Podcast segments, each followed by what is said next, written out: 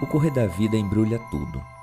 A vida é assim: esquenta e esfria, aperta e daí afrouxa, sossega e depois desinquieta. O que ela quer da gente é coragem. João Guimarães Rosa em um excelente episódio.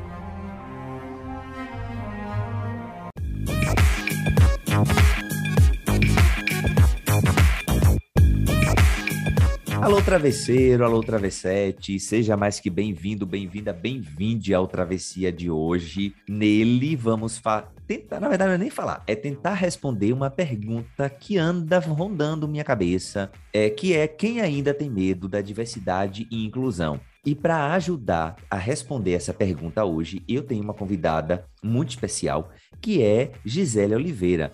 Mas antes de eu comentar e falar sobre ela, que já já vocês vão ficar sabendo quem é essa pessoa, que eu tive o prazer de conhecer numa palestra que eu fiz recentemente aí na, na PUC Carreiras do Rio Grande do Sul, vamos para os nossos recadinhos paroquiais da semana.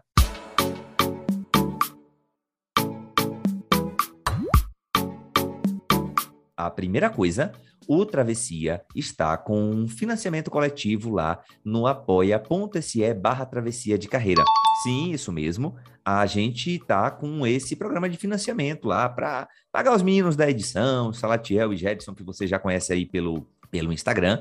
E aqui eu quero mandar um abraço muito especial para os nossos dois apoiadores maravilhosos, que é Lutgard e Pedro. Brigadão, meninos, vocês ajudam bastante aqui com esse programa. E aí, lá vocês escolhem qual é a cota que vocês vão querer participar, né? De como é que vocês querem ajudar o Travessia aqui para fazer esse trabalho. Hoje também, no dia que a gente está gravando aqui esse podcast, que é 21 de outubro, foi comemorado aqui, está sendo comemorado o Dia Nacional do Podcast. Você sabia disso? Nesse dia, em 2004, foi quando foi colocado aqui no país o primeiro podcast do Brasil no ar. Eu não sei qual foi, mas aconteceu e é por isso que a gente comemora, tá bom? Outra coisa também, meu Deus do céu, é muita informação. Não deixa de seguir a gente nas redes sociais, bota a Travessia de Carreira que você vai encontrar o nosso perfil aqui do podcast em tudo quanto é canto. Lá você fica sabendo das novidades, às vezes eu dou as caras por lá para falar umas, umas asneiras, tanto no Twitter, quanto no LinkedIn, quanto é, no, no, no Instagram. Segue lá, diz que tá amando o podcast, esse carinho é importante demais. E outra coisa, agora é o último, eu prometo para dar as boas-vindas para a nossa convidada. Pela primeira vez na história do podcast, o agente foi classificado no ranking do da Apple Podcasts. Então, você que escuta a gente pela Apple Podcasts, obrigado, continua avaliando o episódio, dizendo que tá maravilhoso, que a gente foi classificado lá na categoria negócios do podcast. E foi um prazer, assim, eu fiquei tão feliz, gente. Eu quase chorei de emoção quando eu vi o nome do Travessia lá classificado no, no ranking, tá bom? Então, continua escutando a gente, continua avaliando o episódio, continua seguindo a gente aí no Spotify, que tem um sininho agora. Então, vamos lá. E dito isso, vamos aqui desejar as boas-vindas para a dona Gisele, quer dizer, para a Gisele, né? Gi, muito bem-vinda ao palco do Travessia de Carreira, minha linda. Bem-vinda. Olá, que delícia, que coisa boa poder estar com você e vocês aí que estão nos escutando. Estou aqui entregue para a gente conversar sobre gente, sobre carreira e sobre o que você quiser. Amo, amo, amo. Você viu que ela tem uma voz de locutora. Gi, é, eu queria que você se descrevesse para o travesseiro que está do outro lado. Ele provavelmente vai ver tua foto, mas caso a gente tenha algum travesseiro travessete que tem uma deficiência visual, se descreve para ele.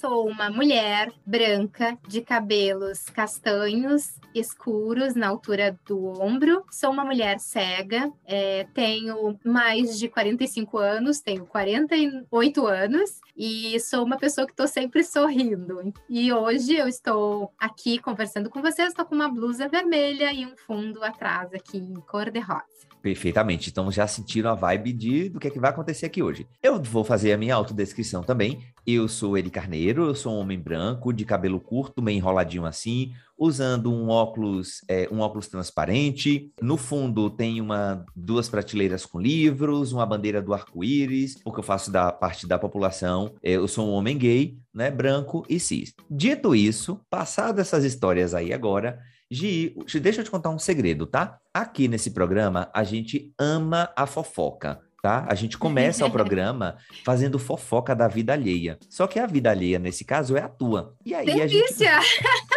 Vamos Amo, lá. né? e aí a gente gosta de saber aqui, para começar a nossa conversa, né? Quem é Gisele fora do ambiente de trabalho, né? Somente. Não diz ainda com o que Gi trabalha, quem é Gi fora do ambiente do trabalho, além da descrição das redes profissionais e do currículo Vita e dela. Quem é tu, além da descrição do LinkedIn? Conta pra gente. Eu sou uma pessoa que dá muita gargalhada, que ama cães. Vocês vão ouvir aí talvez uh, alguns barulhinhos. Então, eu sou companheira, não sou dona nem tutora, sou companheira porque eles me fazem companhia e eu faço companhia para eles.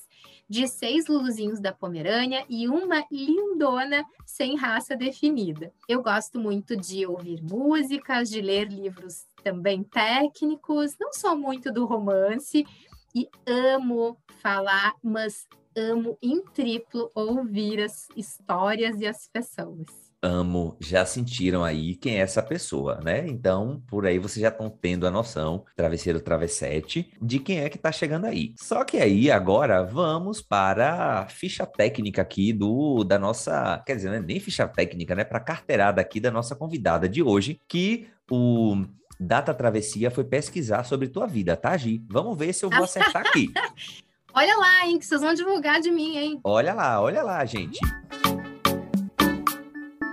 Deficiente visual de nascença, Gisele Oliveira é uma mulher gaúcha, formada em psicologia e pedagogia, com MBA em diversidade e inclusão. Gi tem, tem, uma trajetória brilhante na área e atualmente é responsável pelo tema na Unimed Porto Alegre, onde trabalha desde 2011. Além disso, ela é palestrante sobre diversidade e inclusão, qualidade de vida e saúde mental. Gi também é membro do comitê da Pride Connection Brasil, uma rede de empresas que busca promover espaços de trabalhos mais inclusivos, diversos e seguros para a população LGBT. Além disso, não para a chiqueza dela por aí, tá? Ela também é instrutora da Associação Brasileira de Recursos Humanos do Rio Grande do Sul. Quer mais? Se você quiser mais, meu anjo, é isso, tá? E aí, Gi, você tá contratada por essa descrição sua aqui que eu fui pesquisar? Ah, espero que sim, né? Espero que as pessoas gostem daquilo que a gente é, né? Eu acho que é, mais do que currículo, mais do que saber que eu sou psicóloga, que eu sou pedagoga, que eu faço palestras de diversidade e inclusão, é das pessoas poderem sentir o amor que emana de mim.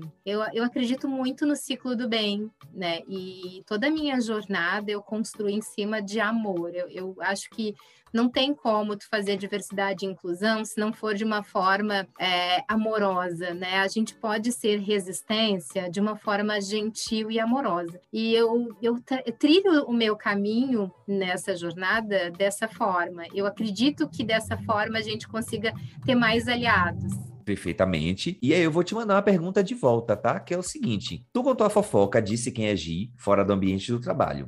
Mas ao mesmo tempo, a gente quer saber o seguinte: tu percebe que agir, né? O quanto que agir fora do ambiente de trabalho influencia essa Gisele que eu acabei de descrever aqui, o currículo dela. Ah, eu acho que total, assim, porque como eu gosto muito de ouvir e de ouvir música e de ouvir histórias, isso é, agrega muito, né? Eu, eu trabalho diretamente em auxiliar as pessoas a se conhecer e auxiliar as pessoas a entender os outros, né? Então, assim, quando a gente fala, ah, eu faço workshop, eu faço treinamento, faço palestras, eu acho que é muito mais do que isso. É, eu, quando a gente chega num encontro como esse, é, é preciso que a gente auxilie as pessoas e provoque, instigue elas a ser melhores, né? E, então, eu acredito que a forma como a, como a Gisele, que gosta de cães, que é amorosa, trabalha, influencia sim. Eu acho que é total, total sintonia com as duas. Perfeitamente. Vocês já deram para sentir aí que a, a, o mundo, o mundo pessoal, com o mundo do trabalho aí estão bem conectadinhos aqui com essa nossa convidada. E coincidentemente, a grande maioria, eu acho que quase 100% das convidadas que já passaram por aqui, elas entendem que uma coisa influencia bastante a outra, né? E, e que bom que de alguma forma a gente consegue é, expressar a gente, quem nós somos, no ambiente de trabalho. E eu acho muito legal de verdade mesmo.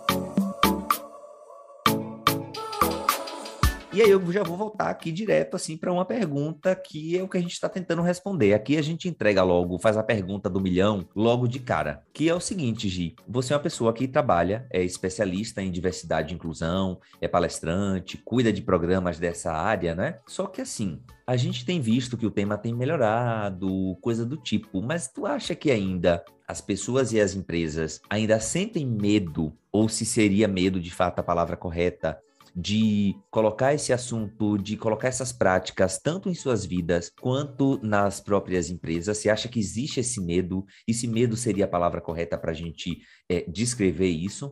Acredito que a gente precisa uh, separar isso em empresas, instituições e uh, olhando para o eu de cada um, né? Então, vamos começar pelo mais tranquilo ou Bora. não. Quando eu falo, uh, as pessoas ainda não, não, não trabalham ou não, não entendem muito bem as questões de diversidade, eu acho que primeiro as pessoas precisam se aceitar né? E, e, às vezes a gente diz que não aceita o outro, que é, ah, não curto tal minoria ou, ou, ou, não gosto de outra, mas assim, eu me aceito. Na medida em que eu trabalho a minha aceitação, é, fica muito mais tranquilo de eu aceitar a cor da pele de um, a orientação sexual do outro, a deficiência do outro, a altura né, de uma outra terceira pessoa, e até mesmo para a gente entender como é que as pessoas pensam em termos é, políticos, sociais, econômicos. Então, a primeira coisa, eu acho assim, as pessoas precisam trabalhar sua autoaceitação, porque senão elas nunca vão aceitar os outros. É muito difícil, tu, tu, tu precisa ter uma expansão do autoconhecimento, sabe? Essa é a minha percepção. Então, se eu não me abrir para mim, eu não consigo abrir para o outro. Quanto às empresas, aí dando continuidade, né, é uma questão muito de estrutura, né, estrutura social, de cultura. Ah, nós, nós viemos de um país país que ele foi colonialista até ontem, gente.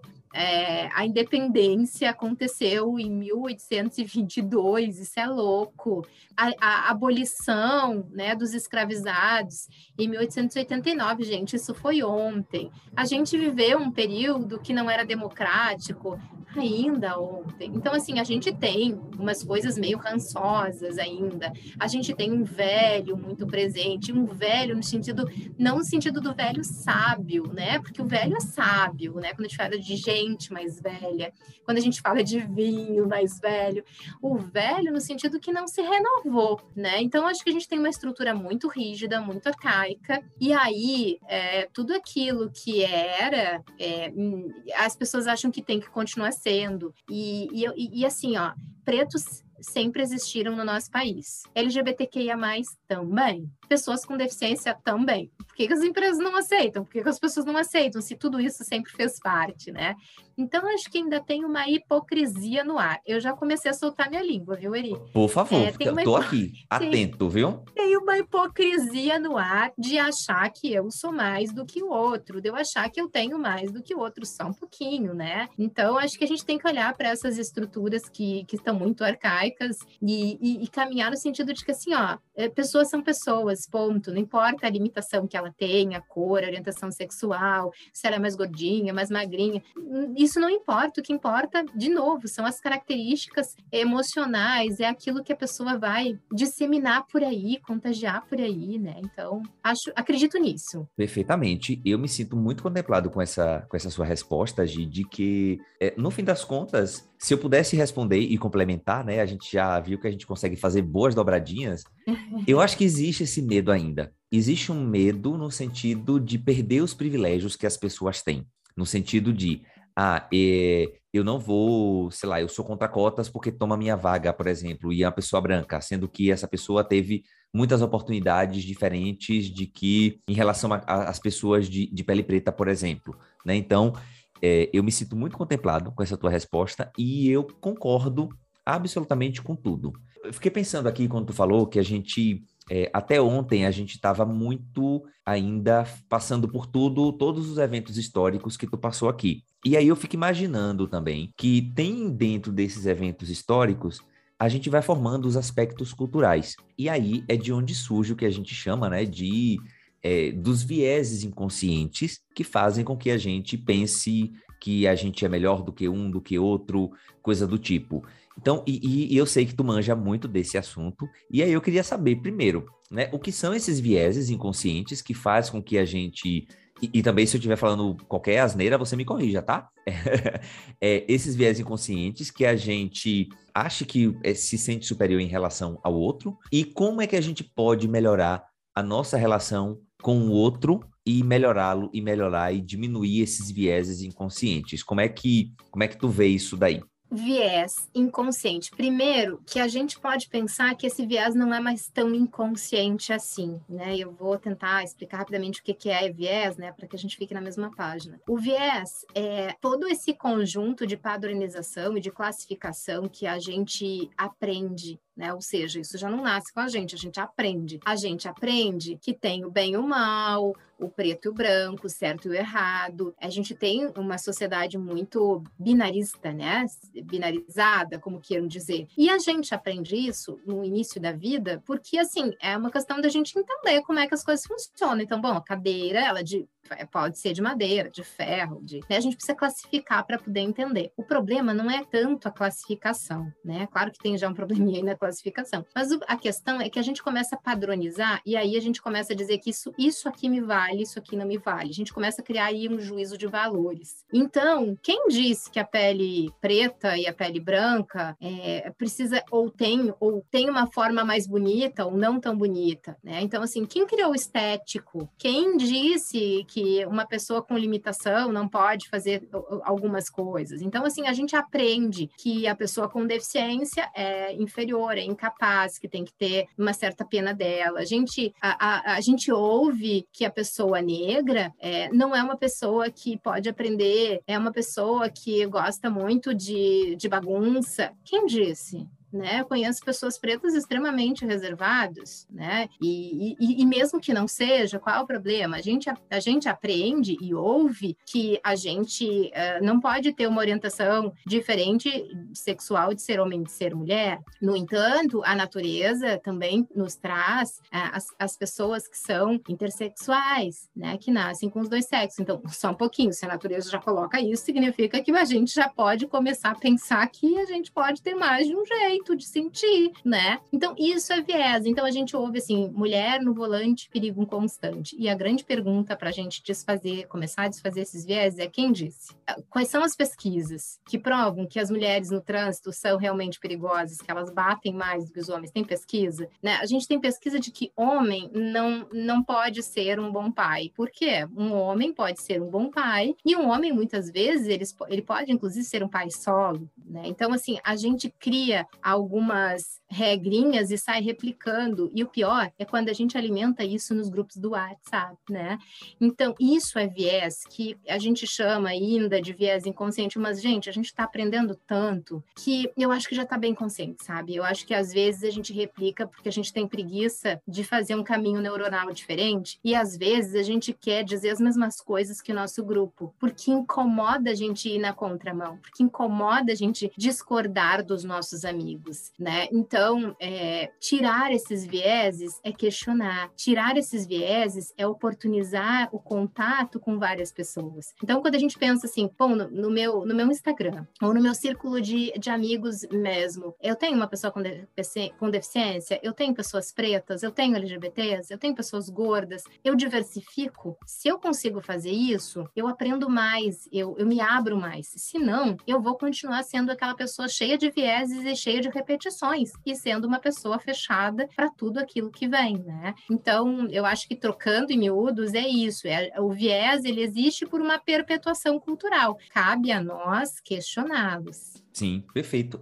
Hoje eu amei quando essa sua frase final aí, de que eu fico dentro do meu grupo de amigos é, e não, tipo, não, não saio da, da, minha bolha, né? Que tá tão na moda falar, ah, sai da sua bolha, coisa do tipo. Isso acaba sendo muito reproduzido dentro das próprias organizações, né? Quando você você acaba contratando sempre pessoas que são parecidas com você, é, você não contrata o diferente porque na sua cabeça o diferente não é ou, ou não merece aquilo ou não não tem habilidade suficiente suficiente para aquilo. Então, isso acaba meio que sendo repetido dentro, da, dentro das organizações. Você percebe que a gente tem melhorado isso ou a gente ainda tem um longo caminho para trilhar? Como é que tu consegue enxergar isso? Porque a gente falou muito no nosso convívio social, né? Nós, enquanto seres humanos, no convívio em sociedade. Mas aí, quando a gente vai para as empresas, tu percebe que isso tem melhorado? É um desafio? Como é que tu enquanto especialista da área, tu consegue perceber isso? Qual é a tua percepção? Eu acho que tem um trabalho de formiguinha, né? Que são várias formiguinhas, né? Tem bastante gente já fazendo isso. Uhum. Mas a gente ainda é pequeno. Então uhum. a gente uhum. tem que fazer um trabalho de, de, de manada, de mais elefantes, de mais cães, né? De mais seres humanos. Um trabalho de seres humanos também. É, tem muita gente fazendo e fazendo bom trabalho. Tem muitos recrutadores, tem muitas empresas fazendo trabalhos belíssimos, sim, mas isso não é a grande maioria. Porque se fosse a maioria, a gente teria aí pessoas pretas contratadas, a gente teria pessoas com deficiência cumprindo cotas. Então, assim, ainda tem muito para fazer. Mas, lamentavelmente, a gente ainda tem pessoas que elas, de novo, elas ainda não estão informadas, elas não pararam para pensar e elas não, tra não trabalham para se transformar. Então, como é que vou ser um bom recrutador ou um bom líder? Como é que eu vou ter gestão inclusiva se eu não paro para me abrir para tudo isso? Se eu não paro para entender que eu não que eu não, não devo é, ter uma percepção de cotas como um privilégio para as pessoas, e sim como um reparo histórico, e sim como uh, um, um apoio, um suporte para as pessoas que não têm uma limitação adequada física ou intelectualmente, né? Então, enquanto a gente continuar questionando ações afirmativas, a gente não chegou num processo de evolução ainda. Então, assim, eu acho que tem muita gente fazendo, mas a gente tem que conquistar muitos aliados e, e eu fico muito feliz de poder estar aqui contigo, Eri, e também com as pessoas que te ouvem, porque eu me sinto uh, acarinhada, me sinto contemplada enquanto mulher, enquanto cega, né? Enquanto mulher que tem mais de 45 anos. Então, eu me sinto acarinhada por vocês, porque a gente precisa de aliados nessa caminhada, porque senão a gente vai ficar ali uh, trabalhando muito solitário. A diversidade, ela tem que ser, ela tem que ser um trabalho é, de, em, em, bando, de andorinha, não dá, sabe? Uhum a gente tem que trabalhar mesmo junto, assim, em equipe. Eu amo esse conceito que você traz aí. Duas coisas você traz nessa tua resposta. É, você fala muito da questão de, da diversidade da inclusão, mas ao mesmo tempo você mostra em quantas camadas é você, enquanto um ser único e individual, você faz parte. Você é uma mulher, você é uma mulher que tem mais de 45 anos, você é uma mulher que tem mais de 45 anos e é cega, você é uma mulher que tem mais de 45 anos, é cega e que é separada também. Você que eu já sei dessa informação, né? Então. Tô na é, pista, é, gente. É, amo. Olha, adoro. Quem tiver interessados aí, fala com essa gata, pode chamar depois as Envie cartas para. Olha a idade. Envia. Lembra da carta? Uh -huh, carta, uh -huh, nossa. Uh -huh. Né? Eu, o pessoal aqui que está nos ouvindo nunca lambeu o selo de carta, nunca ficou esperando com o coração apertado, né? Não, pior tem que tem jeitos gente. mais rápidos. Não, hoje eu te falar, tem gente aqui, a nossa faixa etária, ela começa de é dos 30 anos em diante, tá? A gente tem, tem gente de todas as idades, na verdade, aqui no, no programa, de vários países. A gente tem gente, sei lá, em praticamente todos os continentes escutando a gente. Mas. Então eu tô. Então vou fazer um merchan aqui, gente. Tô na pista, avisem Amo. seus pais, avisem vocês, né? Então, vou fazer o meu merchan aqui. Olha, a conversa já descambou Amo, afeto, não descambou, gente. não. Música romântica para essa deusa, tá? Para fazer o merchan dela.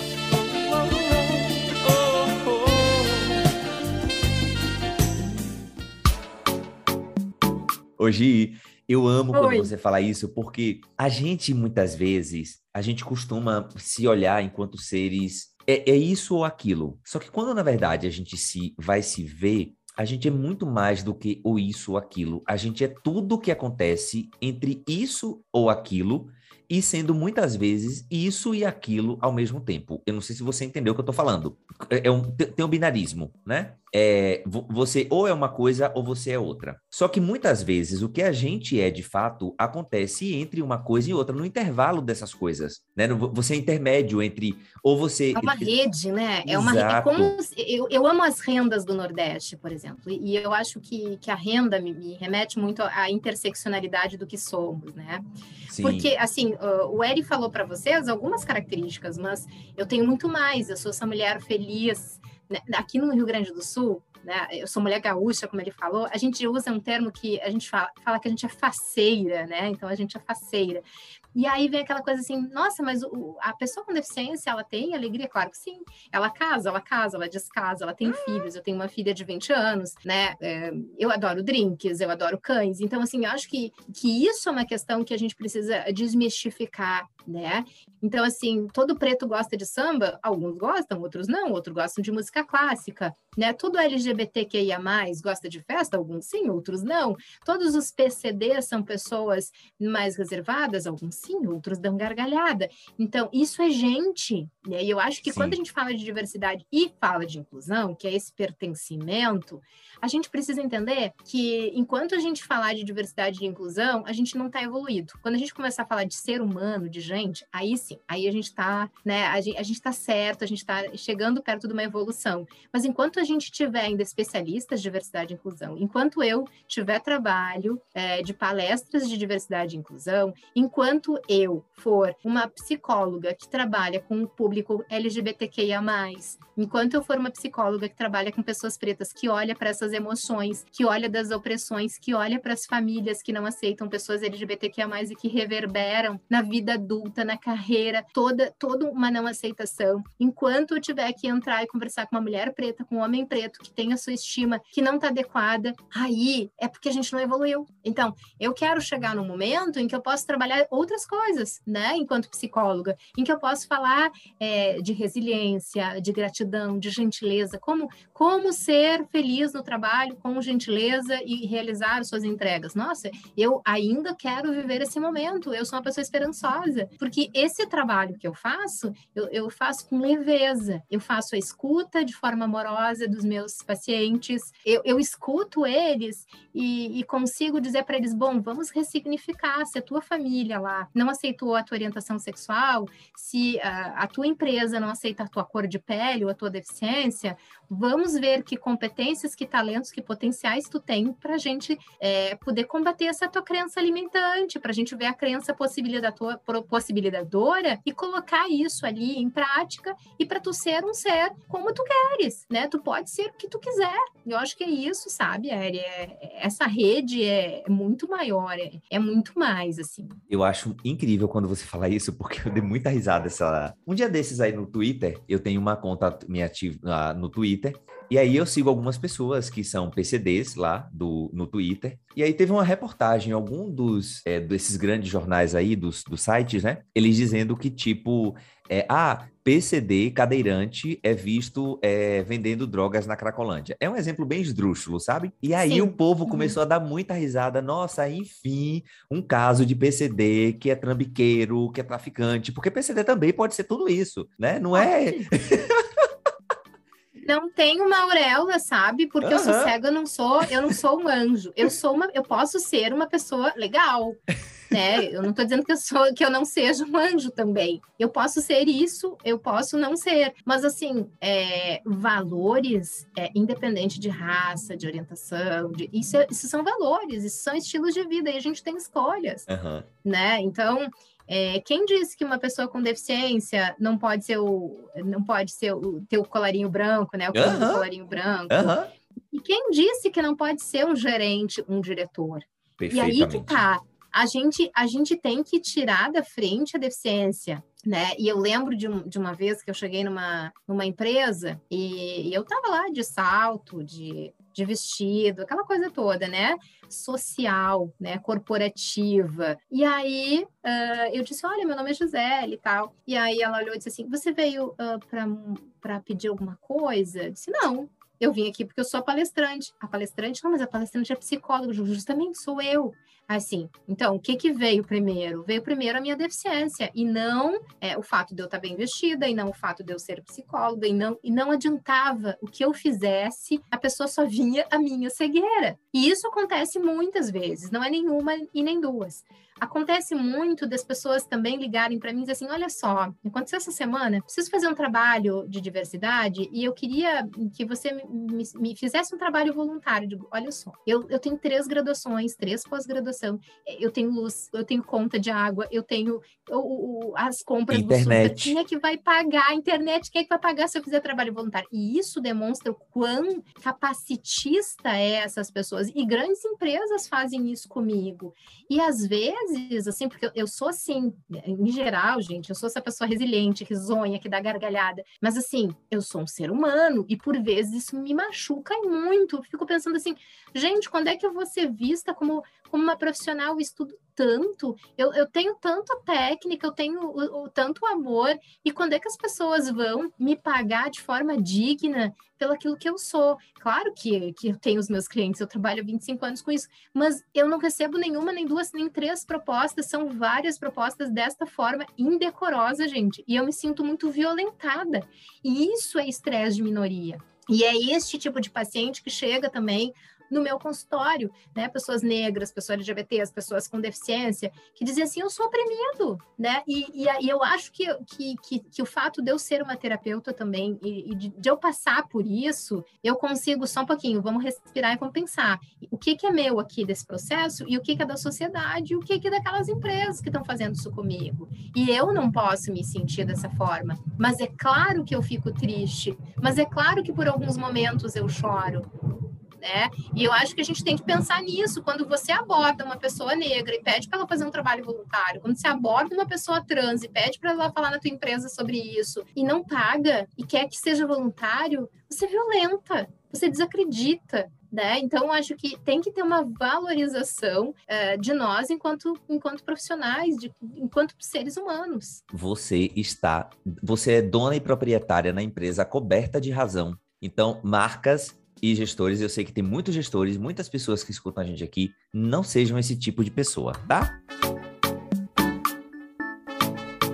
Hoje, você falou uma coisa aí que eu achei muito legal, que é o termo do desse estresse de, de, do estresse de minoria, né? Quando a gente fala disso, de estresse de minoria, eu acho que é uma coisa que não diz respeito somente à minoria que é oprimida, né? No sentido de a pessoa que está sofrendo, que é vítima, vamos dizer assim, ou da homofobia, ou do racismo, ou do capacitismo, ou de qualquer uma desses dessas questões aí que estão associadas com características que as pessoas têm, né, com atributos das, das pessoas. Mas o outro lado também, ele também sofre com esse estresse, porque é, é, é uma tensão que é criada entre as duas pessoas e faz sentido isso, Gi? Como é que a gente abre pontes para fazer diálogo com esse tipo de gente? Eu acho que, é, é, é nossa, dá para fazer outro podcast só de falar de coisas emocionais. Vamos ver se eu consigo sem psicologizar, porque eu não gosto muito dessa coisa muito técnica. Mas assim, vamos lá. Uh, quando oh, uma pessoa. Faz de, rapidinho, desculpa te interromper. Faz de conta que você está numa mesa de bar, que aqui é tipo. Faz de conta que a gente está numa mesa de bar e surgiu o papo, você vai ter que explicar para a pessoa numa mesa de bar essa história aí, menina. Tu te vira, tá? Certeza. Não, não, vamos lá, que didática é com a gente mesmo. Amo.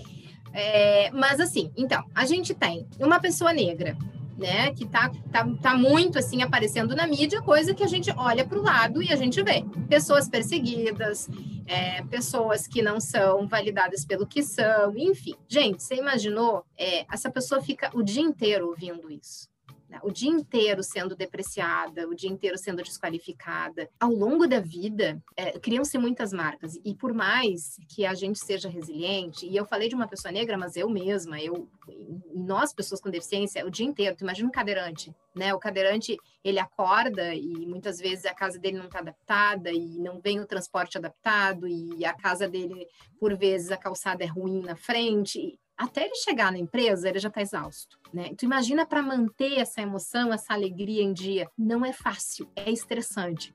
Então, aí que entra o nosso trabalho enquanto terapeuta, e aí que entra nas organizações o trabalho de acolhimento de entendimento. E quando eu falo de acolhimento, não é que as empresas vão ter que fazer terapia dentro da empresa, não é isso, mas a gente vai ter que remover as barreiras, ao menos dentro da empresa. Então, propiciar acessibilidade de comunicação, arquitetônica, o mínimo, né? Então, tem um grande estresse e muitas pessoas não suportam e adoecem e, e desenvolvem depressão, ansiedade e muitas vezes ideação suicida e suicídio. Nós vivemos aí o Setembro Amarelo, né, no mês passado, e, e tem um número muito grande de pessoas LGBTQIA+, que, que chegam à tentativa aí ao suicídio, de pessoas com deficiência, de pessoas negras, e isso não é falado, porque ainda tem muito tabu no suicídio. Então, isso é uma ponta, tá? Vamos lá. A pessoa que é machista, que é homofóbica, que, que é transfóbica, sorofóbica, que é que, que, é capacitista, ela também sofre? E aí a gente tem que pensar, assim, depende. Se ela é uma, uma pessoa que tem um transtorno de conduta, ou seja, né, o,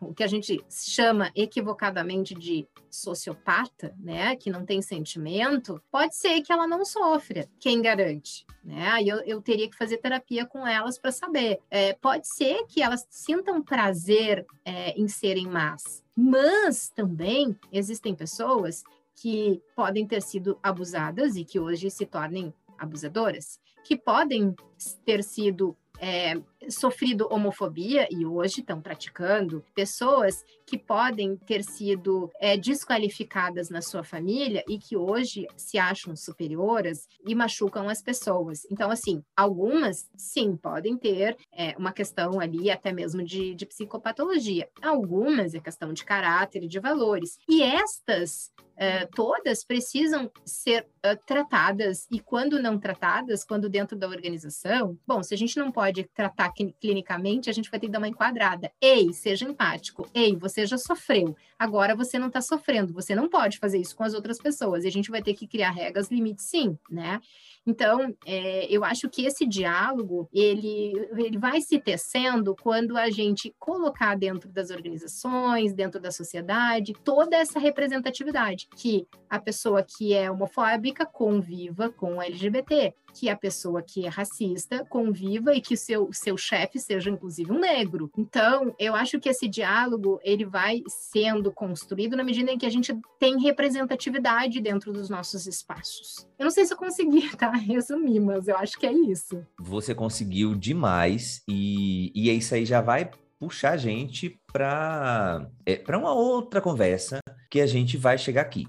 Você falou hoje é, sobre o Setembro Amarelo, que é a questão da prevenção da saúde mental e para grupos minorizados, como nós dois aqui somos, né? Cada um na sua, é, no seu conjuntinho, vamos dizer assim. Mas tem um, a, a, enquanto a gente está gravando, e esse programa vai ao ar já em novembro, a gente está passando aqui pelo, é, pelo Outubro Rosa, né? E na tua história, você também é, ganha uma outra característica, né, que é ter passado por um CA de mama, né, por um câncer de mama. E aí eu acho que é, eu sempre olho essas histórias assim, primeiro que é, as pessoas precisam, sempre tem que ter uma história de superação relacionado com isso, né? Como se as pessoas tivessem é, uma obrigação de ter aquela superação. Mas eu acho que e eu acredito que cada um tem uma história peculiar e específica de enfrentamento a essas questões. E eu fico pensando assim, quando tu falou isso, eu fiz assim, nossa, gente, o quão complexo, né, deve ter sido para Gi, além de todas essas questões, as características que ela carrega na vida dela, colocar mais esse esse elemento a mais. Como é que foi isso para tu, Gi, quando chega a notícia, quando você tem que enfrentar isso, vamos dizer assim, né? Isso é enfrentar essa essa história.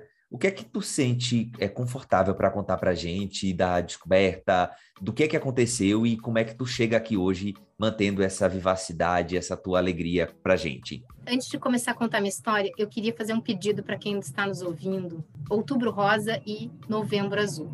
Então, homens e mulheres, façam suas prevenções é, arranquem os tabus, sabe? Qual o problema? A gente nasceu pelado, então qual o problema de lá fazer um exame de toque retal ou, ou, ou nas mamas? Não tem nenhum problema. O, o, legal é a gente manter a saúde. Então, se você ama alguém que está com medo, está com vergonha, leva ela, dá um presente, faz, faz os exames do novembro, do novembro, do outubro rosa e do novembro azul, sabe? Precisa. Esse é o meu primeiro pedido, assim. Amo.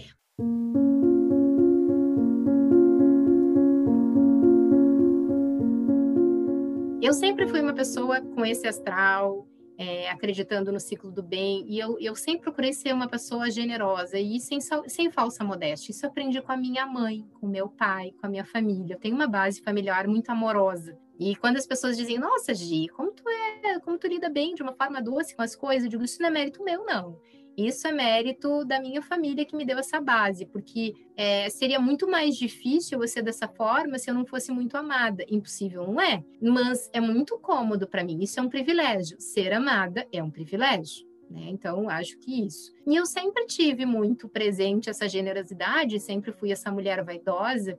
Hoje, aqui com ele, eu me dei o direito de estar sem uma maquiagem. Ele está me vendo aqui de cara lavadinha, né? É, por que, que, eu, por que, que eu fiz isso, né? Porque eu queria me despir, assim, de tudo aquilo que fosse artificial para ele, né? E eu, eu não te falei isso no, no, no, bastidor, mas eu queria te dizer isso, assim. Obrigado. É, eu estou de, de, de cara limpa para que tu me enxergue como realmente eu sou, e porque maquiagem sempre, para mim, me trouxe muito a questão de autoestima, de me sentir mais bonita, de estar tá sendo incluída, né? Adoro um iluminador, adoro uma, um blush, porque não é o fato de eu enxergar que os outros não vão me enxergar, é que me enxerguem, né, e me sintam de uma forma colorida. Mas quando eu, eu tive câncer de mama e no tratamento, hoje ainda a maquiagem enjoa muito, porque eu ainda, ainda tomo medicação, né? Então, é, às vezes eu digo para as pessoas, tá, hoje eu vou brincar de Barbie, eu vou me dar o direito de estar tá maquiada, mas daqui um pouco, se tu me olhar e eu imediatamente estiver sem maquiagem, porque eu fui ao banheiro, não aguentei e tirei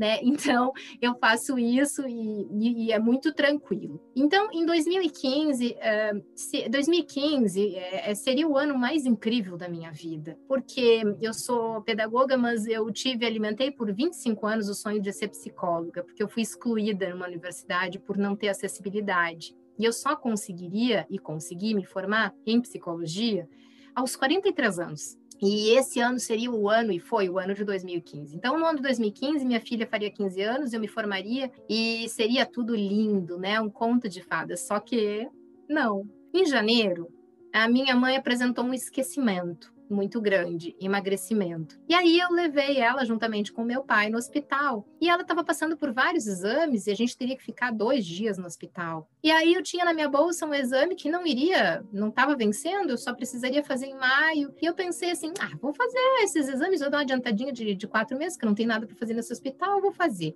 E era o meu exame de mama que estava adiantado. E aí eu fiz, deitei na, na, na maca e a médica palpava com o aparelho, examinava e chamou uma outra pessoa e digo, ai, ai, ai, o que está acontecendo aqui, né? Acho que nada, né? Sou otimista. E aí ela disse, por favor, dona Gisele, a senhora se vista? Eu digo, opa, né? Quando me chamam de dona, né? Que a gente precisa conversar. E aí uh, o médico da minha mãe abriu a porta do lado e disse, dona Gisele, a senhora pode vir aqui antes, porque a gente precisa conversar. Eu digo, mãe, onde é que eu vou primeiro, né? E aí eu entrei na sala do médico, digo, a senhora me aguarda um pouquinho? Pouquinho? Digo, a médica disse, sim, claro. E o médico da minha mãe disse que ela teria, eh, estava com um estágio bem, bem grande de um mal de Alzheimer. Ou seja, minha mãe passaria por momentos muito difíceis que levaria a minha mãe num futuro bem próximo à finitude. E aí eu não tive tempo de engolir, né, tudo aquilo, de, né, de poder processar. E eu entrei na sala ao lado, digo, vamos ver o que a minha médica quer. Não deve ser nada, claro. E a médica olhou para mim e disse, Gisele, a gente precisa conversar. É,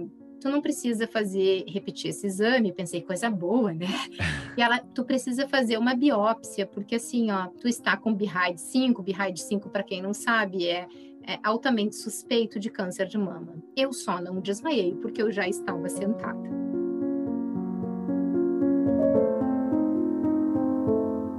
E aí eu engoli aquilo a seco e digo, o que eu faço primeiro? Eu me cuido, cuido da minha mãe, o que, que eu faço? E eu sempre fui uma pessoa extremamente cuidadosa, eu chefio a minha família, né? Por isso que eu trabalho tanto, assim, né? As pessoas podem estar meio tontas, assim, por que você mulher da palestra, faz terapia, trabalha, né, numa empresa? Porque eu tenho seis pessoas para alimentar, então eu preciso trabalhar muito. E aí eu pensei, o que eu vou fazer, né? Como é que vai ser? Quem vai morrer primeiro? Minha mãe, eu? Eu vou me curar? Minha mãe vai ficar bem? Então foi, foi uma crise muito grande. E eu respirei, meu pai já tinha, na época, 78 anos, tinha superado um câncer de próstata, e eu virei para meu pai e disse: Olha só, pai, o senhor tem uh, uma tarefa. Assim. O senhor vai cuidar da minha mãe e, e vai cuidar de mim, porque a minha filha não pode, né? E eu vou te dizer assim, ó, pela primeira vez na minha vida, eu vou me dar o direito de cair. Foi aí que eu errei. Eu poderia, não sei se eu errei, mas foi uma atitude que eu devia ter sido um pouco mais forte. Mas eu pensei, ah, se a vida toda foi forte, agora eu vou dar uma fraquejada para eu poder ver o que, que dá. E aí a minha mãe começou com muitas internações e eu dois meses depois, tinha feito uma cirurgia, fiz radioterapia. E como eu baixei a guarda, e eu estou contando isso para outras pessoas não tentarem não fazer o que eu fiz e se manterem com psicoterapia, eu baixei a guarda e eu fui acometida de depressão, de pânico, e, e, eu, e eu fui, fiquei, eu fiquei com um muro, fiquei congelada nos sentimentos. No dia da minha formatura, as minhas amigas, né, elas batiam no meu rosto, assim, de forma, claro, para acordar, não para machucar, né? Dizia, Gisele, sorri. Gente, para me mandar sorrir, eu dei gargalhada aqui o dia inteiro. Você tá sorrindo agora, tá? sorrir. tá? Tô indo. No dia mais feliz da minha vida, eu não conseguia sentir. E isso era sintoma de depressão gravíssima. Eu dizia para a psiquiatra assim: eu não consigo chorar. E ela disse: teu sofrimento vai além do choro. E quando ela falou aquilo, eu percebi que eu estava realmente muito mal. Não deixei de trabalhar. Eu continuava ouvindo pessoas, eu ia é, para as empresas da palestra com o meu peito queimado. É, eu não desisti, eu não desisti porque eu tinha minha família, mas eu tinha uh, uma ideia de que eu estava tentando desistir de mim, sabe? Era uma coisa muito ambivalente e foi muito doloroso. E a minha mãe faleceu em 2018. E em 2017, antes dela falecer, eu tinha um irmão que tem também deficiência, tinha deficiência intelectual e ele era autista. E ele foi descoberto também com câncer de intestino. E o meu irmão faleceu em casa. ele não teve o direito de fazer quimioterapia porque o câncer não não direito, mas não seria mais, não tinha mais o que fazer, não era curável porque ele já estava com um estágio muito avançado quando a gente descobriu. É, a saúde com, com pacientes de difícil manejo ainda é muito difícil, é muito crítica no nosso país. Meu irmão não teve oportunidade. É, minha mãe faleceu e ele, uh, e, e, ele também, de, com diferença de 28 dias. Com a minha mãe, eu, eu, tá tudo bem, assim, sabe? Cada vez que eu sonho com ela, era uma mulher gentil e doce. Eu, eu sonho com ela e fico reenergizada. Mas o meu irmão, eu, eu, eu tenho muito, assim, esse sentimento de que eu não, não, é que eu podia fazer mais, mas o sentimento de culpa é um sentimento que dói muito. E o meu irmão, a família optou por ele falecer em casa. E eu não concordo, né? não concordei com aquilo. Porque eu queria que ele tivesse a oportunidade de receber um oxigênio, de ser entubado, né? Então, acho que tem várias formas das pessoas verem a morte.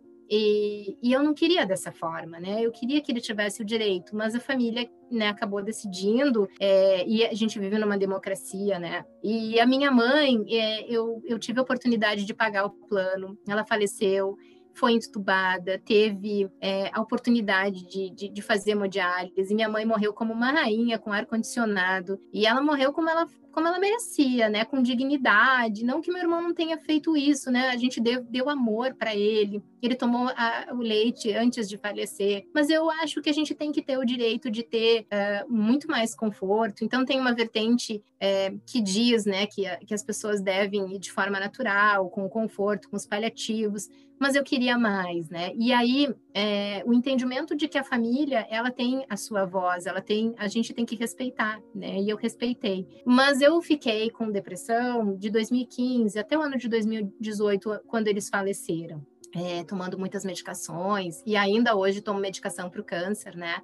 Que me deixa enjoada, que, que me deixa ainda com algumas coisas, assim. Mas no momento em que eles faleceram, é, eu achei que eu ia cair mais, e não é, eu já tinha feito meu luto, eu já tinha chorado ou deixado de chorar. E aí eu decidi viver. Eu decidi que tinha muita gente, tinha muita vida à minha espera e que eu precisaria auxiliar pessoas como eu sempre fiz. Eu fui muito ajudada por muitas pessoas. As pessoas vinham dizer assim: ah, tu ajudou meu filho.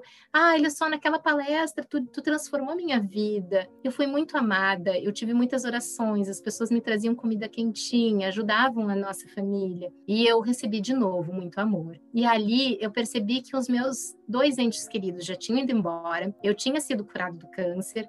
E o que eu precisava era continuar o legado dos meus pais que é acreditar no amor, que é replicar o amor, que é dizer para as pessoas que elas precisam ser felizes e que eu tenho que ser feliz. Mas foi um período, era muito difícil, uh, acho que ainda é. Outubro é um mês que eu muitas vezes digo para as pessoas, eu imploro para elas, se cuidem, porque quando a gente é, tem oportunidade, a gente não pode negligenciar. E quantas pessoas não podem pagar hoje no Brasil, não têm oportunidade de fazer um tratamento, mesmo com o nosso sistema único de saúde, que é tão incrível, que salva tantas pessoas, né?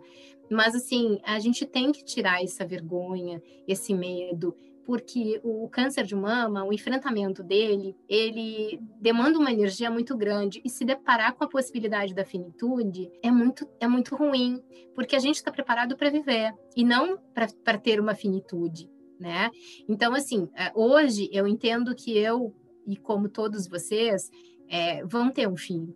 E eu não quero ter um ter um fim é, e, e, e que esse fim seja uma coisa feia, sem brilho, sem cor. Eu quero que esse fim, quando ele chegar, e espero que seja daqui a muito tempo, Amo. ele tenha um fim com um legado, com um grande legado de amor. Mas a gente precisa alimentar esse amor dentro da gente. Então, é, sejam fortes, segurem na mão de alguém mesmo que seja de alguma pessoa desconhecida, se você não tiver a rede de apoio. Mas segura, e se não tiver ninguém perto, se segura na sua própria energia. E o câncer, ele precisa ser enfrentado, porque senão ele afeta as nossas emoções e aí a gente pode correr o risco de perder a batalha para ele.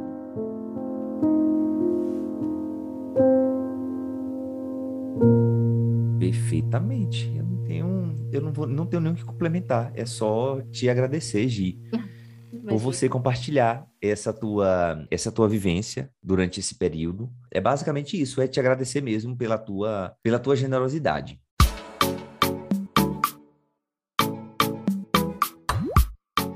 Esse podcast aqui, ele é um podcast que a gente quer saber da carreira da pessoa, quer saber a fofoquinha da pessoa também, né? A gente já, já começou falando, a gente até já abriu aqui uma inscrição do Quem Quer Namorar com Gi, né? Isso! Quem quer namorar com Gi, a gente abriu a inscrição. Tem bastante peito, viu? Eric tá vendo que tem bastante peito. Sobrou bastante, viu? Então não tem problema. Amo, amo. Ou seja, peito é que não sobra também. Hoje, eu, eu amo, gente. Eu amo esse deboche. Quem já. O Travesseiro Travessete já sabe que eu sou debochado, tá? E se a convidada dá espaço, a gente toma conta. Hoje, eu imagino assim que tu é uma mulher que já tem uma experiência de vida, que tem uma tem muito tempo de tablado, né? Vamos, eu gosto muito dessa experiência de entender da, dessa expressão. Adoro. E entender que a vida é uma é uma grande peça que a gente vai, cada dia que a gente nasce é uma nova peça, né? Que no fim das contas vai dar aquela grande peça que foi a cada um e, e que obviamente a gente chega no, no momento da finitude, mas enquanto a gente não chega nesse momento, a gente quer mais é viver. E eu imagino que é, ao longo desse, dessa tua jornada, que é muito específica e é muito peculiar, porque cada ser humano ele é peculiar, é, tu vai aprendendo coisas, né? Mas assim, eu acredito muito que você tem um, um, grande aprendizado que tu tem da tua vida. Se, se, tu pudesse dizer, qual é esse grande aprendizado de toda essa tua experiência que tu carrega contigo? Ser feliz. Eu sou uma pessoa muito feliz é, e ser feliz me faz é, uma percepção de novo, de, de, de, perceber que o outro ele tem defeitos, mas que eu possa contribuir. Então, acho que se, se eu fiquei pensando assim, é, se eu pudesse mudar alguma coisa nessa minha trajetória, é, talvez eu, mudar, eu mudaria poucas coisas, sabe? Eu teria mais, mais duas fi dois filhos, é, eu me casaria um pouco depois, mas assim, eu acho que eu não faria muitas coisas diferente do que foi. É, se eu vivenciasse o câncer de mama de novo, eu escolheria enfrentar. Né? Eu, eu acho que a gente sempre tem que manter a, a bandeira é, erguida, porque é, o mundo não tem muito espaço para a gente dormir, cochilar, fraquejar, sabe? Então, é, eu acho que o, o, esse, esses foram os principais aprendizados. E eu, e eu, de novo, né? O que mais eu gosto em toda essa minha trajetória, né, que, que não é uma trajetória fácil, é uma trajetória é, que tem ali alguns percalços, mas por todos os lugares em que eu passo, eu sou muito amada. Né? E aí não é 100%, né? Obviamente, né, ninguém. Sofro estresse de minoria? Sim. Querem me contratar sem me pagar? Sim, mas tem muita gente que me abraça, que me mima. uh, que diz que, que eu transformei a vida, e eu falo, eu não transformei a vida de ninguém, porque isso é petulância. É você que estava aberto naquele momento para ouvir o que eu tinha para trazer, né? Então, ser amada me faz seguir em frente, sabe? E, e, nesse momento, eu espero que, que, eu, que eu possa estar falando para pessoas que, que precisem estar ouvindo isso, que podem pensar que, que a sua trajetória está tá complicada demais, que pode pensar, ah, será que eu, que eu posso ser melhor? Pode ser melhor, a tua história é linda, vamos lá, né? Então, eu espero que, que esse podcast possa, possa estar ajudando as pessoas é, levanta, sacode a poeira e dá volta por cima, como diz a música da Beth Carvalho, né? Amo. E, e, eu acho que é isso, sabe, E, e tô me sentindo muito acolhida por você. E, e contem comigo, assim, né, para falar dessas coisas emocionais, porque eu acho que o mundo precisa que a gente mexa nisso. É, eu comecei falando dizendo que a gente precisa aceitar a nós próprios. E, e, esse é o principal caminho. Eu acho que a gente ainda não, não trabalhou a nossa verdadeira aceitação. Né? Eu acho que, que isso é um caminho que a gente tem que trilhar: a autoaceitação e o autoconhecimento. Perfeitamente. Hoje você vai contando assim, ó, as meninas que vão passando por aqui, veja que eu botei todo mundo de menina, né? Chamei todo mundo de menina. As meninas que vão passando aqui, que já passaram aqui pelo podcast, é, eu, eu, eu, pergunto muito para saber sobre ela se tem críticas nas, nas escolhas que elas fazem, é, principalmente por ser mulher, né?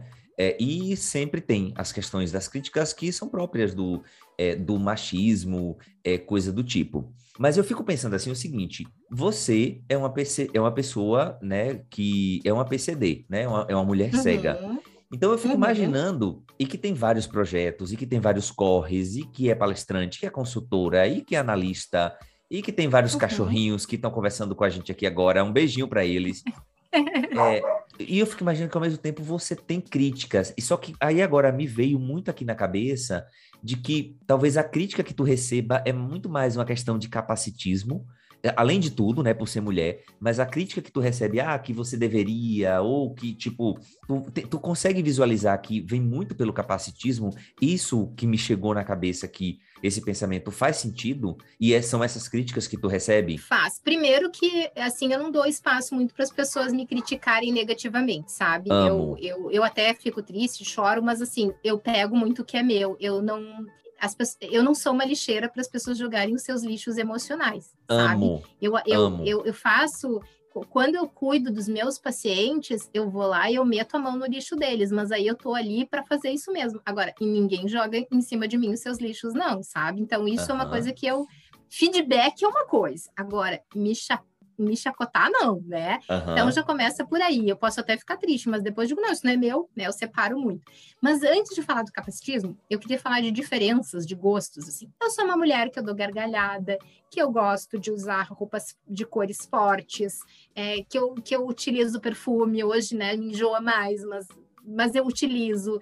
É, então, assim, eu gosto de brilho. Então, assim, eu já ouvi assim, nossa, você veio trabalhar de blusa de paetê, de blazer? Digo, sim, qual é o problema? Né? Ah, você veio trabalhar de vestido de tênis? Olha a idade que você tem. Eu digo, e aí, o que eu tenho? Eu sou vanguardista. Então, né? Eu faço Amo. isso, né?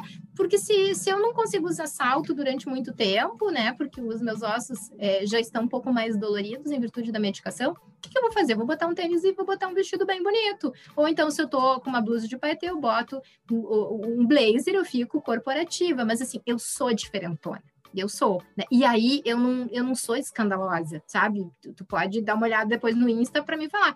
Mas eu fui para as minhas férias e eu tava lá tirando foto na beira do mar, lá em, em Maceió, e eu tava lá com uma blusa de cetim, eu tava com uma blusa de paetê na beira do, do mar, eu tava com umas rendas, e as pessoas diziam, ai, Gi, por que tu tá vestindo assim? Porque eu já não tenho mais uh, tanto corpo estético, porque você, ser julgada para botar biquíni, né, gente? Então, assim, ó, eu aproveito que eu sou diferentona e boto ali uma renda, boto uma blusa brilhosa, boto um, um biquíni na parte de cima com paetê, então tá tudo bem, vocês estão me achando legal, né? Então, acho que isso, tem uma coisa, assim, que eu sou criticada um pouco por isso. E quanto ao capacitismo, por que, que eu falei disso, né? Porque é, muitas críticas, né? Eu, eu sou muito. Quando eu tive câncer, eu botei uma mecha de cabelo bem na frente, assim, rosa. Porque eu não queria que enxergassem, ah, a cega cancerosa. Eu queria que enxergassem a Gisele, que tem que adora o seu cabelo e que tá rosa. Ponto. Isso ia fazer com que as pessoas vissem mais saúde em mim, né? Então, assim, claro que o capacitismo vem. É, vem quando as pessoas dizem assim, nossa, quando eu tava grávida, nossa, quem é que fez isso com você? Eu digo, sabe que eu nem vi, né? Meu Deus! Quando, quando eu casei, nossa, você vai casar? eu casei, nossa, você vai casar? Você vai cozinhar? Você vai se queimar de quem disse que eu vou cozinhar? Eu posso até cozinhar, mas na minha época não tinha iFood, né? Hoje, graças a Deus, quando eu casar de novo, ô menino que vai me aceitar, viu? A, iFood, viu? Porque eu não gosto de cozinhar, não, viu? Eu não gosto de ficar com mão cheirando cebola. É de preferência que você seja um chefe de cozinha, tá? Se você quiser. Mas assim. Alô, chefes de cozinha que tá escutando esse programa, estão solteiros Tá, Isso. vamos lá, vamos. Continua. É, professores, podem fazer, professores, médicos, doutores, advogados, garis, vocês podem deixar o pote de feijão feitinho e a gente só vai abrindo, né? Faz, faz sábado e domingo depois do jogo, sim, né? Pode ser também, não tem problema. Amo. Então, Eri, aí a pessoa, aí a pessoa foi casar, aí a pessoa foi casar, ah, você vai cozinhar? Eu digo, oh, eu não gosto de cozinhar, não. Mas, ah, mas aí como é que é? Já me perguntaram também. E, e aí, você, você é boa de cama? Eu digo, olha, pergunta para quem já foi dormir comigo. Então, assim, não é porque eu sou cega que eu vou ser ruim ou vou ser boa de cama. Olha, já descambou pra fofoca agora, né? Vamos, Aqui amo, a gente já amo. riu, já chorou. Enfim. E aí, quando eu descasei, as pessoas dizem nossa, você vai uh, sair desse casamento tão certinho. Eu digo, gente, justamente porque tá tão certinho que eu não tô me adequando muito. Então, eu quero assim, novas emoções. tudo é crítica, tudo é crítica o tempo inteiro. Se eu casei, se eu descasei, se eu tenho filho, se eu não tenho, é, se, se eu boto mecha no cabelo, se eu tiro mecha no cabelo, se eu uso paetê, se eu uso roupa clássica. Gente, assim, na verdade, as pessoas me enxergam, né? Então, tem muito do ser diferente, mas tem a Gisele cega, né? De como é que tu vai conseguir, de será que esse é o teu limite? É, como é que tu vai fazer uma entrevista de seleção sem ver a pessoa? Digo, coisa boa, não, não virou moda seleção às cegas, então tô, tô, tô, no, tô no topo, né? Como é que você vai dar palestra se você não enxerga a reação do grupo? Digo, o grupo suspira, o grupo ri. Eu, claro que eh, tem coisas muito mais do que o palestrante às vezes está tão atucanado que não consegue sentir, eu consigo. Então, é o tempo inteiro eu tenho que dar explicação, sabe? E às vezes eu tenho que repetir, e eu não sou papagaio para repetir, sabe? Eu vou lá e faço, ou vou lá e não faço. Tem coisas que eu não consigo e tá tudo bem, né? Então tem sim o tempo inteiro. Mas eu acho que as pessoas adoram cuidar da vida alheia, né? E essa que é a uhum. moral. Né? Amo. Se as pessoas se preocupassem mais com as suas vidas, com os seus gostos, com os seus amores, com elas estariam mais ocupadas, né? Mas é, é mais fácil olhar e vida dos outros. Mas eu não me incomodo muito, não, sabe? É, eu acho que chega um certo ponto da tua vida que tu vai viver, sabe? Eu acho que é isso. Eu, eu não sou uma sobrevivente. Eu sou uma pessoa que vive muito. Eita, Azurra, olha, é cada, cada respostinha é um suspiro aqui, tá? Desse entrevistador aqui. Que tu deve ter ouvido, tu ouviu por aí.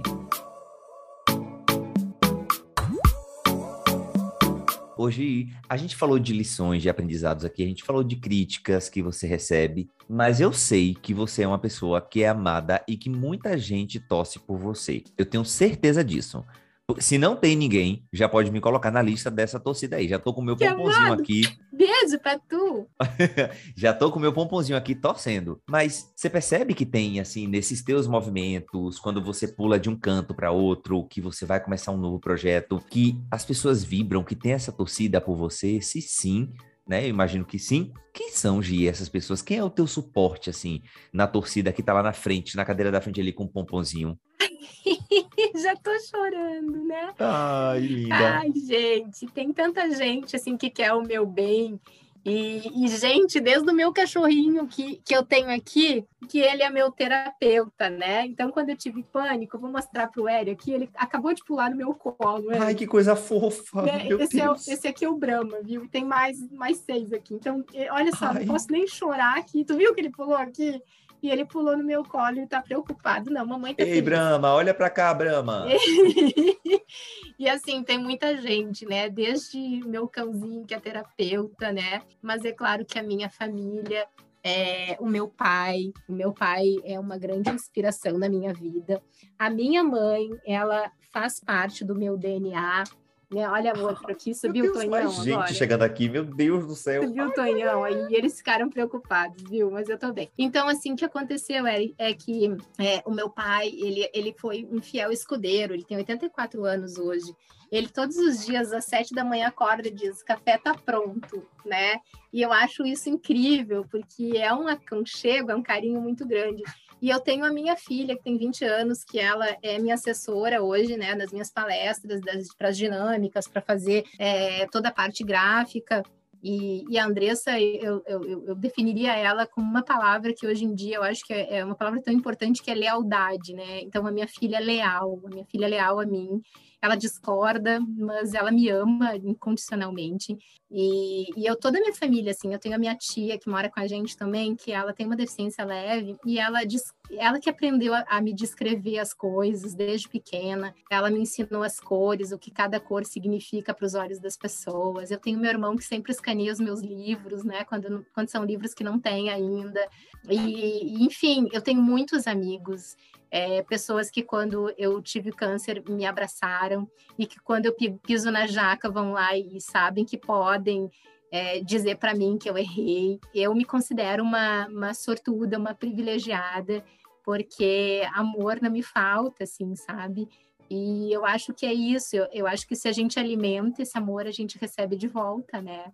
E, e me emociona muito, porque é, eu tive uma segunda chance na vida, né? Eu, eu renasci, eu tive tratamento e eu, eu me sinto muito grata por essa vida e eu me sinto muito confortável de estar trazendo todas as minhas coisas de cara limpa, despida na frente de vocês, de alma, né? Porque eu tive uma segunda chance. Quantas pessoas não tiveram agora nessa pandemia? Quantas pessoas com câncer, como meu irmão, não tiveram uma segunda chance? Então, eu quero muito ajudar, pelo menos, o meu entorno a ser um mundo um pouquinho melhor, o meu mundinho. Porque se a gente é amado, a gente tem que multiplicar esse amor por um mundo que tem tantos haters na rede social, né? E tem tantos ódios. Então eu quero ser um pouquinho dessa semente de amor, do bem, assim.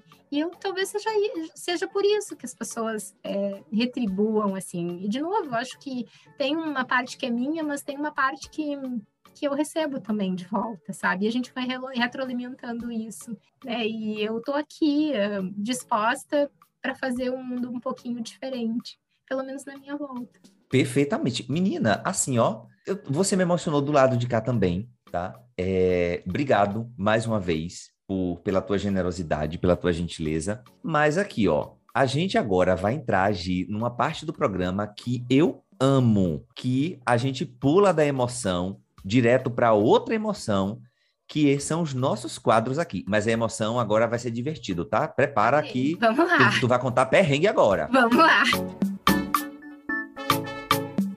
Hoje a gente acabou nosso bloco de perguntas e aqui nós temos dois quadros no Travessia de Carreira, tá? No primeiro quadro aqui, o, é o quadro Quem Vê Close Não Vê Corre. Tiel e Jedson roda a vinheta bem especial, que a convidada de hoje é... Vocês estão vendo aí, né? Quem vê close não vê corre.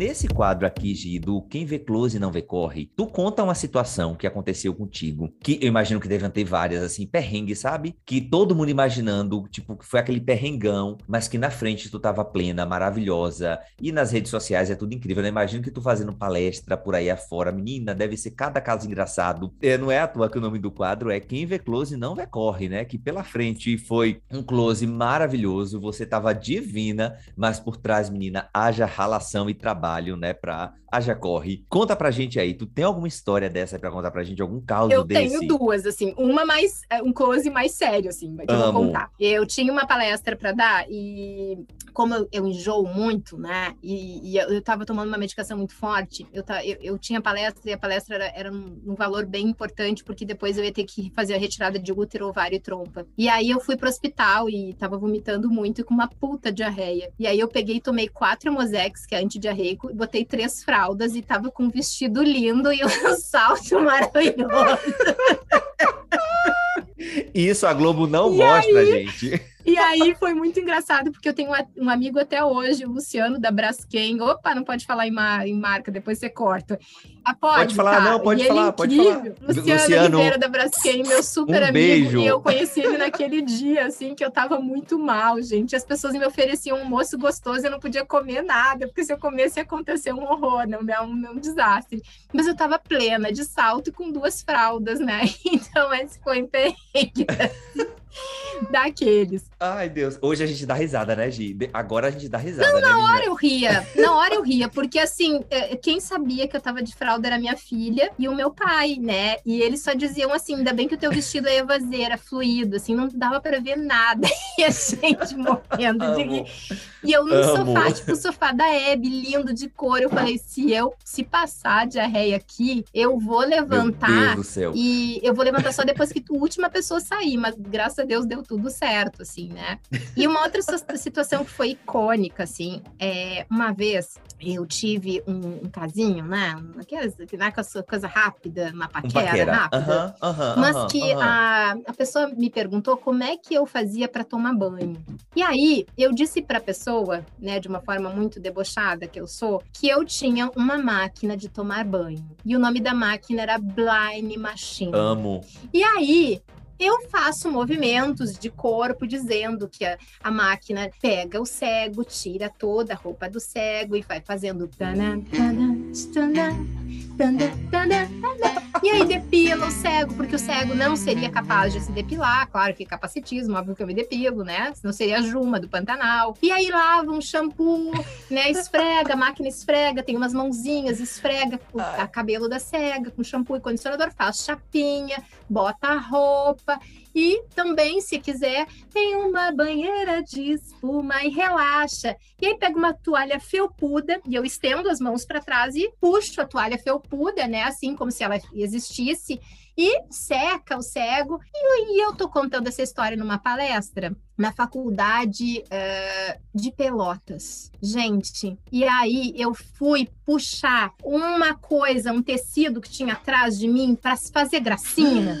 sabe? E a mesa do reitor bem na frente. E a coisa que eu achei que era uma, uma cortina era nada mais, nada menos do que a bandeira do Brasil que estava na minha frente, na, atrás de mim. E eu me enrolei toda na bandeira do Brasil e veio a bandeira com mastro e tudo por cima de mim. E tinha umas 200, 300 pessoas. E eu dizendo, não, porque daí a toalha felpuda enrola o cego. E eu puxei para fazer gracinha e veio toda a, a, o mastro em cima de mim. E eu segurando o microfone e cuidando para o mastro não bater na cabeça do reitor, né? Então, essa foi uma situação de um perrengue muito engraçado e que Ai, aconteceu. Assim. Amo. Assim. Eu amo demais, gente. Olha, esses casos você só escuta aqui no Travessia de Carreira, tá? Travesseiro e Travessete. Por favor, depois conta pra gente o que é que vocês acharam disso, tá? Hoje, o outro quadro aqui é um quadro que eu amo, que é o quadro Se Conselho Fosse Bom. Roda a vinheta. Se Conselho Fosse Bom, ele era vendido.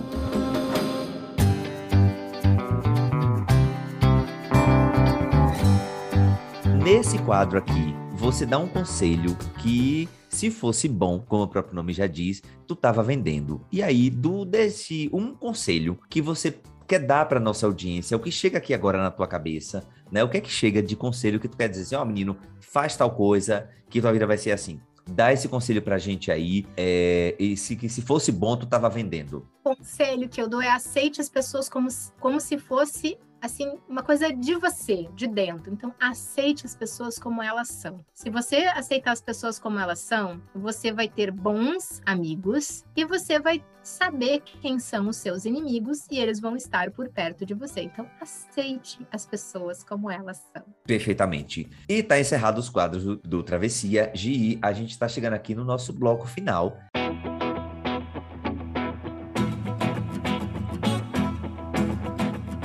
E aí é aquele momento agora onde a gente quer saber o que tá fazendo aí a tua cabeça, né? Se tem algum livro que tu tá lendo, que tu quer indicar pra gente, né? Para aqui pro travesseiro, pra travessete. Tem algum livro ou alguma algum filme, alguma coisa que te marcou assim, que tu acha que valeria a pena você compartilhar com a gente? Se não tiver, tudo bem, beleza, tem, segue sim, lá. Tem, uh, eu tô assistindo um reality show Amo que assim, para algumas pessoas pode ser bobinho, mas que para mim fez muito sentido, que é casamento às cegas, né?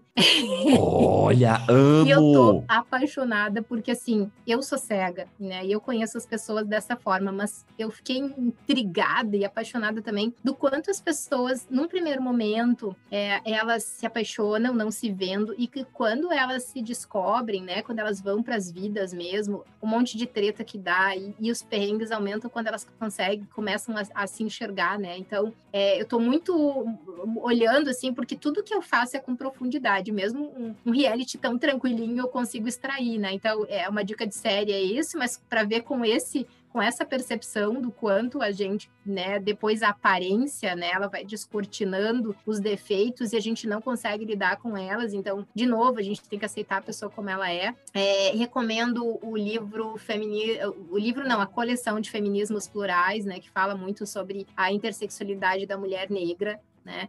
Gosto muito de uma série que, que fala, né, da vida mais da vida trans, que é a garota dinamarquesa. Então tem muita coisa para ver assim de diversidade, né, que eu que eu acho que dá para a gente aprofundar, é, ter técnica e ao mesmo tempo a, assistir de uma forma leve, assim, como o casamento cegas, que a gente olha para essa questão da tolerância, amo. né, da aceitação. Eu amo demais. Hoje, obrigado. A gente vai colocar na descrição aqui dos, do, do episódio tuas indicações. Eu amei casamento às cegas, tá? daria um outro podcast Dá. somente sobre o programa. Verdade. É, não, nossa, eu amei, gente. Eu, eu amei, assim. É, é, tem, muito, tem, muito, tem várias questões, mas eu gostei. De, de, no, no, 8 de 10, vamos dizer assim, pelo conjunto da obra. É, a gente está chegando aqui no, no, momento final mesmo do nosso programa de hoje. E aí é o momento que você agora vai vender o seu. É, vender o seu jabá, menina. Onde é que as pessoas te acham? Em quais redes sociais te encontram? Né? O que é que vende teus serviços aí para quem está ouvindo a gente? Se quiser conversar contigo, a gente joga duro aí que é o teu momento. Se vende aí, mulher. Então, não sabia que tinha essa parte aí do jabá, não. Né? Eu vim, como eu disse Bora pro Eri, eu vim completamente entregue para contar um pouco de mim. Mas eu vou deixar depois na, na descrição aí pro Eri, né? Meu Insta, gisele.psi e meu e-mail, gisele.consultoria gmail.com. E aí a gente pode trabalhar tanto as questões de saúde mental, né, da ansiedade, do estresse na pandemia, quanto as questões de diversidade, de capacitismo, das questões de inclusão, de pertencimento. E também eu, um trabalho que eu amo fazer, que é a psicoterapia online, né? Então eu atendo, atendo é, não prioritariamente, né, apenas pessoas em minoria, né, em grupo de minorizados, mas eu amo trabalhar com pacientes LGBTQIA+, amo trabalhar com pessoas negras, amo trabalhar com todas aquelas pessoas que precisam é, buscar sua cura interior, né? Então, é, esses são, acho que, os meus carros-chefes, assim, que, que eu diria que hoje na minha carreira eu estou investindo. Perfeitamente. É isso, Gi. Então, só te agradecer, coisa linda, pelo seu tempo. A gente amou esse episódio, tá? Eu adorei. Brigadão, brigadão mesmo. E é isso.